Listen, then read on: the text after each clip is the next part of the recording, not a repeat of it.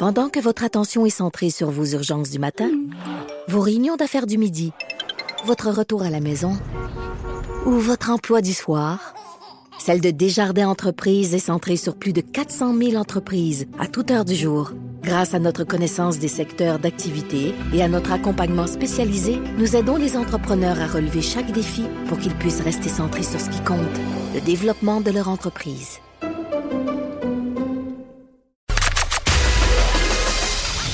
Des débats, des commentaires, des opinions. Ça, c'est franchement dit. Cube Radio. Avant d'aller rejoindre notre prochain invité, je vous ramène un peu en arrière. On se transporte en octobre 2015 au lendemain d'une victoire de Justin Trudeau et de l'équipe libérale qui a obtenu un gouvernement majoritaire. Un discours enflammé devant euh, ses partisans. Justin Trudeau qui déclarait ceci. I want to say this to this country's friends all around the world. Many of you have worried that Canada has lost its compassionate and constructive voice in the world over the past 10 years. Well, I have a simple message for you. On behalf of 35 million Canadians, we're back. Hey, we're back, c'est ce que disait Justin Trudeau. Donc, quelque chose? que le Canada était de retour sur la scène internationale et ça passait notamment par l'obtention d'un siège au Conseil de sécurité de l'ONU. Ça fait 20 ans que le Canada n'est pas présent autour de cette table-là. Et euh, c'est drôle, monde, parce que ce matin, à Salut Bonjour, euh, Gino Chouinard me demandait est-ce que, est-ce que, est-ce que Justin Trudeau a mal dormi avec le vote de confiance là, à la Chambre des communes? Je s'il y a quelque chose qui l'a endormi, qui, l'a, qui lui a empêché de dormir, c'est certainement pas euh, le vote aux communes, mais plus le vote à l'ONU. On va en discuter avec un spécialiste en la matière, Jocelyn Coulon, qui est chercheur au Centre d'études et de recherche internationale de l'Université de Montréal. Également, il est l'auteur du livre À quoi sert le Conseil de sécurité des Nations Unies. Monsieur Coulon, bonjour. Bonjour. Alors tiens, je vais commencer avec la question qui est le, titre de votre livre pour euh, les gens qui euh, sont moins euh, au fait de, des différents éléments de politique internationale.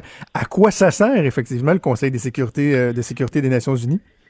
Eh bien, comme le dit son nom, le Conseil de sécurité, c'est l'instance suprême, disons, de la communauté internationale pour gérer ou régler les conflits et les guerres dans le monde. Alors, c'est le mandat qui lui a été accordé par les États membres lorsqu'ils ont créé euh, l'ONU en 1945 et le Conseil de sécurité a tenté, tant bien que mal, euh, moi je pense que c'est plutôt du côté du bien, de régler euh, ces problèmes ou de les gérer. Qu'est-ce qui explique l'absence du Canada autour de septembre, de septembre depuis une vingtaine d'années? Bon, Justin Trudeau qui, euh, qui avait euh, reproché un désengagement au niveau des responsabilités euh, du Canada à l'international à Stephen Harper. Pourtant, lorsqu'on parle de, de sécurité, de, de, présence, par exemple, des forces armées de, de conflits, certains auraient tendance à penser que des gens conservateurs de, du Parti conservateur vont plus être interventionnistes en la matière, bon, l'armée et tout ça. Or, pourquoi on reproche à Stephen Harper d'avoir désengagé le Canada? En fait, euh, ce ce qu'a fait euh, Stephen Harper, c'est qu'il s'est surtout engagé dans des coalitions américaines ou à travers l'OTAN pour intervenir sur la scène internationale et gérer ou régler des conflits. Or, il existe une autre instance pour faire ça, c'est l'ONU et son Conseil de sécurité. Et là, Stephen Harper a levé le nez sur euh, les Nations Unies et ça a coûté très cher puisque euh, vous vous en rappellerez, en mhm. octobre 2010, l'Assemblée générale des Nations Unies a préféré le Portugal au Canada. C'était la première fois en 60 ans que le Canada n'était pas élu au Conseil de sécurité. Et pourquoi est-ce si important pour euh, Justin Trudeau? Bon, il y a, il y a l'engagement électoral. Je viens de faire entendre le, célèbre extrait euh, We're Back, puis il y a eu Canada's Back, My Friends et tout ça. Euh, au-delà de l'engagement électoral, pourquoi est-ce si important pour Justin Trudeau, ce siège-là? Je, je, pense que ça dépasse Justin Trudeau. C'est plutôt la position du Canada dans, euh, sur la scène internationale. Le Canada a bâti toute sa réputation depuis 1945 autour du, de la participation au multilatéralisme. Mhm. C'est-à-dire, on règle, on règle les problèmes en commun, en discussion avec nos partenaires et parfois avec euh, nos ennemis. Et l'ONU, eh bien, c'est la représentation même du multilatéralisme et c'est donc important non seulement d'être membre des organisations internationales, mais d'y participer activement.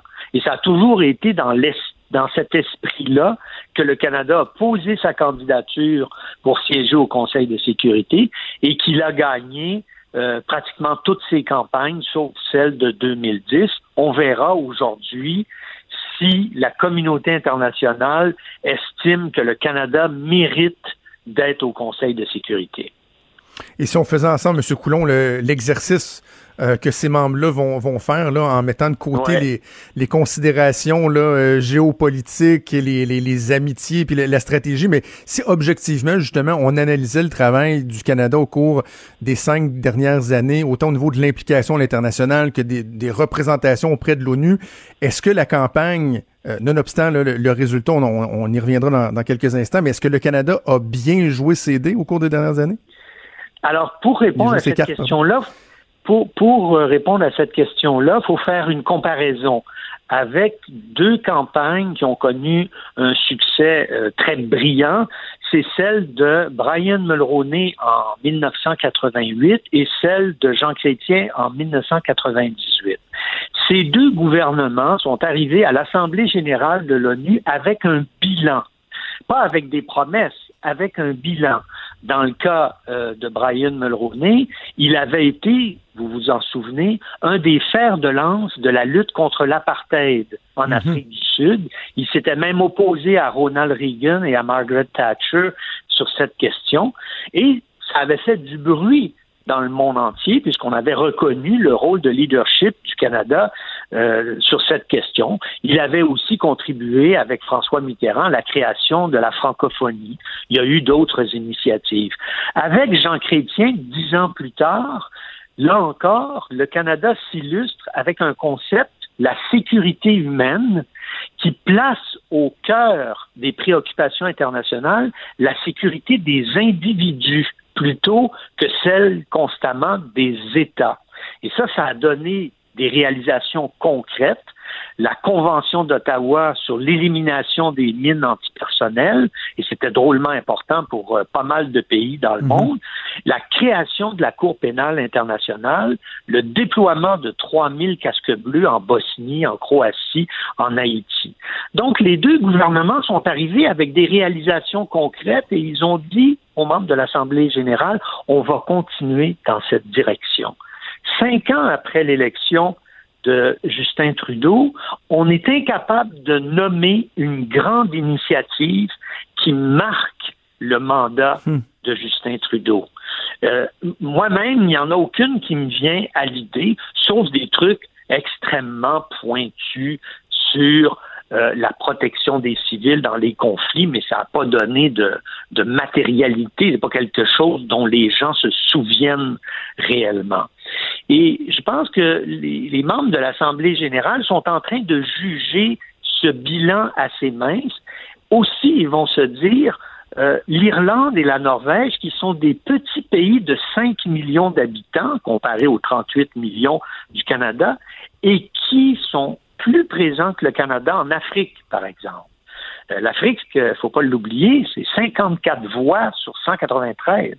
Euh, c'est ça qui va faire, à mon avis, la différence entre une mhm. victoire et une défaite du Canada. Donc, le rôle de, Marc-André Blanchard, euh, un avocat bien connu qui a été proche au niveau politique, notamment au, Parti libéral du Québec, que moi j'ai connu dans ces instances-là, c'est un homme brillant, habile, un un, fin diplomate. Et euh, lui, il a insisté pour demeurer là, pour mener cette campagne-là, parce qu'après la réélection de Justin Trudeau, il avait même été évoqué qu'il devienne une espèce d'éminence grise là, pour euh, remplacer Gerald Butts. Mais il a dit non, non, je veux rester là. Mais en même temps, je me dis, est-ce que Marc-André Blanchard se dirige vers une, défaite euh, inévitable? Et doit-on se dire que Justin Trudeau ne lui a pas donné les moyens, les outils pour rendre cette campagne-là victorieuse? Alors, on ne sait pas si le Canada va perdre parce que c'est un, scrutin secret et tout peut arriver dans un scrutin secret. Mais quand on analyse les campagnes euh, précédentes et, le peu d'intérêt qu'il y a eu dans cette campagne de la part euh, du premier ministre, euh, on ne serait pas surpris aussi qu'on on encaisse une lourde, une lourde défaite. L'action de Marc-André Blanchard elle a certainement été intéressante à New York, mais si vous n'avez pas de bilan, et si ce que vous proposez, c'est des discours et non pas des actions concrètes, ben, les gens vont juger, les gens, les États vont juger sur votre bilan et sur des actions concrètes, quelle que soit la qualité de l'ambassadeur que vous avez euh, aux Nations Unies. On avait d'excellents ambassadeurs en 2010 lorsque le Canada a perdu, les États ont jugé que le Canada de Stephen Harper ne collait pas à leurs valeurs ou à leurs intérêts. Donc, quand on regarde l'implication de, de M. Euh, Trudeau, mais aussi de Christian Freeland, il ne faut pas oublier qu'elle a été mm-hmm. ministre des Affaires étrangères pendant trois ans euh, c'est pas des implications qui ont été quotidiennes et marquées dans la campagne. Or, tous les spécialistes vous diront, si Mulroney et Chrétien ont gagné, c'est parce qu'ils se sont engagés quotidiennement dans la campagne pendant plusieurs années. Parlons de cette campagne-là, justement. Est-ce que, euh, et, corrigez-moi si je me trompe, parce que l'idée qu'on s'en fait lorsqu'on regarde le déroulement, on pense un peu à la course à l'obtention de, Jeux olympiques, là, de, de séduire des membres du, du CEO. Là, je disais même que Grégory Charles avait offert un spectacle où il prenait les demandes spéciales des différents États et tout ça. Jusqu'à quel point ce processus-là, il peut être euh, biaisé ou comment, comment qu'on le qualifie?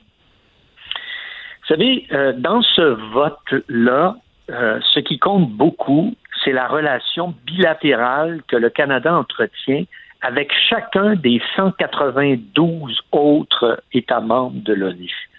Et chacun de ces États va se demander la question suivante. Qu'est-ce que le Canada a fait pour moi au cours des cinq dernières années? Mhm. Et si moi, je suis le président du Bénin ou de la Zambie ou du Paraguay, puis que je m'apprête à voter, ben, je vais demander à mon ministre des Affaires étrangères qu'est-ce que le Canada a fait, mais qu'est-ce que l'Irlande a fait, qu'est-ce que la Norvège a fait. Puis à partir de ça, je vais pouvoir déterminer mon vote. Et ça, ça va jouer beaucoup dans le vote aujourd'hui. Et je ne crois pas que le Canada a été très présent pour chacun des, de ces 192 euh, euh, États membres. Dans un texte que vous avez publié qui est, qui est fort intéressant, que j'invite les, les, gens à lire, vous, euh, vous parlez par exemple du cas de l'Israël, qui, n'a qui jamais été élu au Conseil de sécurité, mais qui en 2008, vous dites, avait retiré sa candidature devant le peu d'enthousiasme qu'elle suscitait. De votre point de vue, avec tous les, les, les constats que vous dressez là, euh, est-ce qu'à un certain moment, le Canada aurait pas dû retirer carrément sa candidature, attendre un autre tour plutôt que de risquer la, gifle, de risquer l'humiliation que bien des gens prévoient pour, euh, pour cette semaine? Non, je pense pas. Euh, la question, c'est quand vous posez votre candidature, il faut que vous soyez engagé à partir de la première journée euh, où vous avez fait euh, le dépôt de votre candidature. C'est ce que fait l'Irlande depuis 2005. Ça fait 15 ans que l'Irlande est en campagne pour obtenir un siège au Conseil de sécurité. Alors la plupart des observateurs se demandent est-ce que ce sont les coureurs de fond qui gagnent ou ce sont les sprinteurs de dernière minute? Et Justin Trudeau a été un sprinter, vous avez constaté, qu'il a commencé à se réchauffer, surtout au mois de janvier, avec un mhm. voyage en avec un voyage en Afrique, avec des coups de téléphone à certains leaders, avec la participation à des sommets internationaux. Mais est-ce est-ce que c'était trop peu, trop tard? Euh, c'est ça qu'on va voir aussi. Mais, j'en reviens quand même toujours à ces éléments de base c'est qu'est-ce que vous avez fait pour les électeurs, puis qu'est-ce que vous avez fait pour le monde aussi. Euh, en quoi le Canada euh, s'est-il illustré sur la scène internationale au, cours des cinq dernières années? Et ça, ça va peser dans l'esprit de, de chacune des délégations. Fort intéressant. Donc, le résultat du vote euh, du premier tour qui devrait être connu vers 16 euh, heures euh, cet après-midi. J'invite les gens, Justin Coulon, à aller lire votre texte disponible sur le site Internet Options politiques qui s'intitule Le Canada au Conseil de sécurité géopolitique d'un vote. Une lecture fort intéressante. Donc, Justin Coulon, je rappelle, vous êtes chercheur au Centre d'études et de recherche internationale de l'Université de Montréal et auteur du livre À quoi sert le Conseil de sécurité des Nations unies? Ce que vous nous avez bien expliqué. Merci beaucoup, M. Coulon. Merci, au revoir. Merci, au revoir.